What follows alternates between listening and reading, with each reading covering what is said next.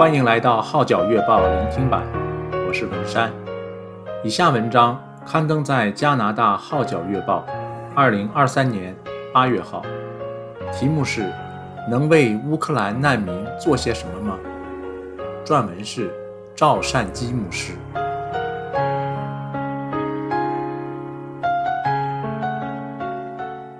俄乌战争已经超过一年多了，饱受战争蹂躏的乌克兰估计已有八百万难民逃到邻近国家，其中包括与乌克兰接壤的波兰。过去这两国并非盟友国，但在这场战争中，波兰却向乌克兰人伸出援手，加上在最迫切的时候，海外四方均提供援助。使难民可以在波兰有安居之处，可见人间有情，天地有爱。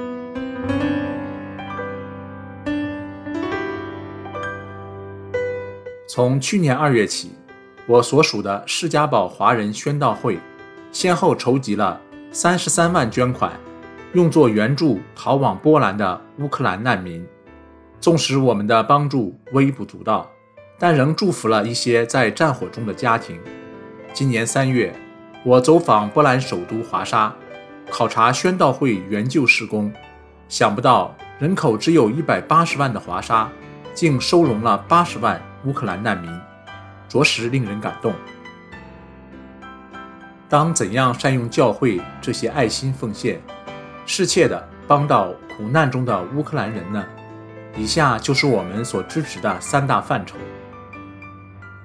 一、资助收容中心，协助乌克兰难民定居波兰。由于乌克兰男人需要留下来保家卫国，所以那些年轻妈妈就要带着孩子逃难，在战火不断的劣势下，被逼家庭分离，置身陌生环境，前途未卜。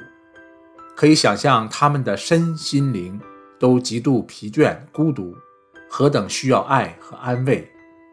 最初，难民以为很快便可以回国，想不到战争持续了一年多，酒后的黎明未现。结果，不少难民已经离开收容中心，在波兰找到工作，暂居下来。此行，我们探访了四种不同类型的收容中心，主要对象是妇女和儿童。一，一家四口住房。由大型会展中心改建为可容纳七千人的收容中心，用木板建成的狭小房间可供一家四口居住。如今仍有一千人居留。此外，波兰教会在十三个类似的收容中心建立儿童中心，美轮美奂，媲美北美的水准。儿童在日间可有一个美好的学习和活动空间。只是晚上就要回到简陋的木板房里去了。二，容纳五个家庭。第二个收容中心坐落在离开华沙三小时车程的小镇。原本那是一间资源缺乏的小教堂，现实已将其阁楼改造成一个有五间卧室和两个浴室的收容中心，可容纳五个家庭。尽管政府的补贴已经结束。教会提供的支持则仍然继续。此外，神还差派人来服侍难民，包括教授新移民英语的女老师，以及当义工的两位德国兄弟和一对美国夫妇。三、儿童收容中心，这是由一个夏令营改建而成的儿童收容中心。该夏令营曾提供九万份的餐食和服务了三万人次留宿。感恩的是，镇上的人已为这些小木屋做好防寒准备，让孩童在寒冬时可以感到温暖。来自美国的传教士对儿童特别有负担，他们下一个计划就是为战争受害者建造一所孤儿院。四、工人住房留宿，远望那是一座非常豪华壮丽的古堡，可惜日久失修，不能居住，以致难民家庭。只可留宿在外面的工人住房。当天在探望这些家庭时，三个小女孩见到我们就放声大哭，相信她们对陌生人感到恐惧。同行的姊妹立刻送上玩具和糖果，将他们安定下来。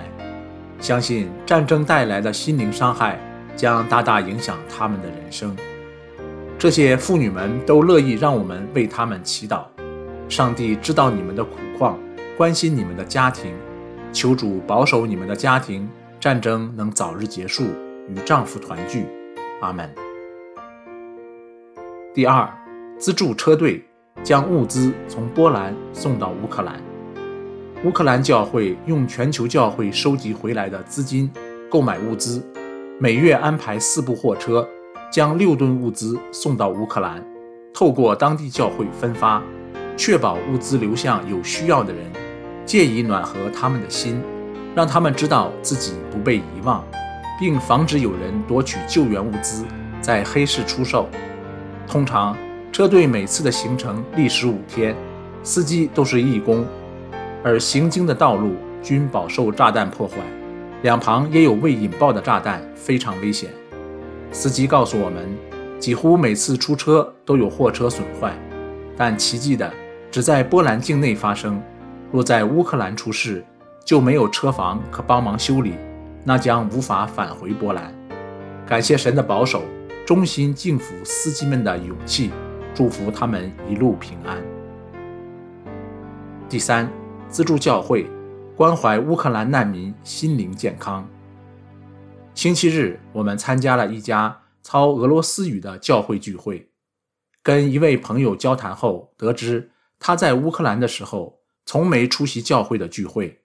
他坦诚分享内心的挣扎，战乱令他对前景没有把握，更体会到生命的无奈，盼望在信仰中得到安慰和鼓励。很多难民都有相同的挣扎，所以出席教堂的人数大幅增长。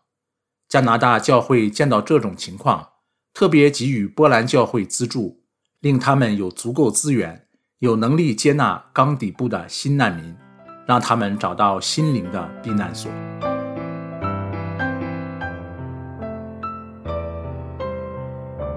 旅程完毕之后，仍然思潮起伏，一幕幕令人难忘的画面。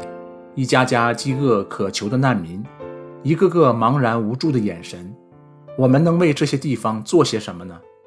想起主耶稣说：“因为我饿了，你们给我吃；渴了，你们给我喝；我做客旅，你们留我住；我赤身露体，你们给我穿；我病了，你们看顾我；我在监里，你们来看我。”我实在告诉你们，这些事你们既坐在。我这兄弟一个最小的身上，就是坐在我身上了。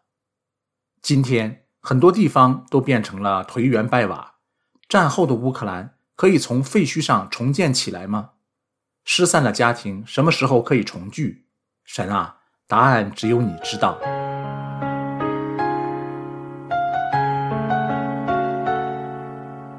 上文章刊登在加拿大《号角月报》，二零二三年八月号。题目是：能为乌克兰难民做些什么吗？撰文是赵善基牧师。我是文山，谢谢你对《号角月报》聆听版的支持。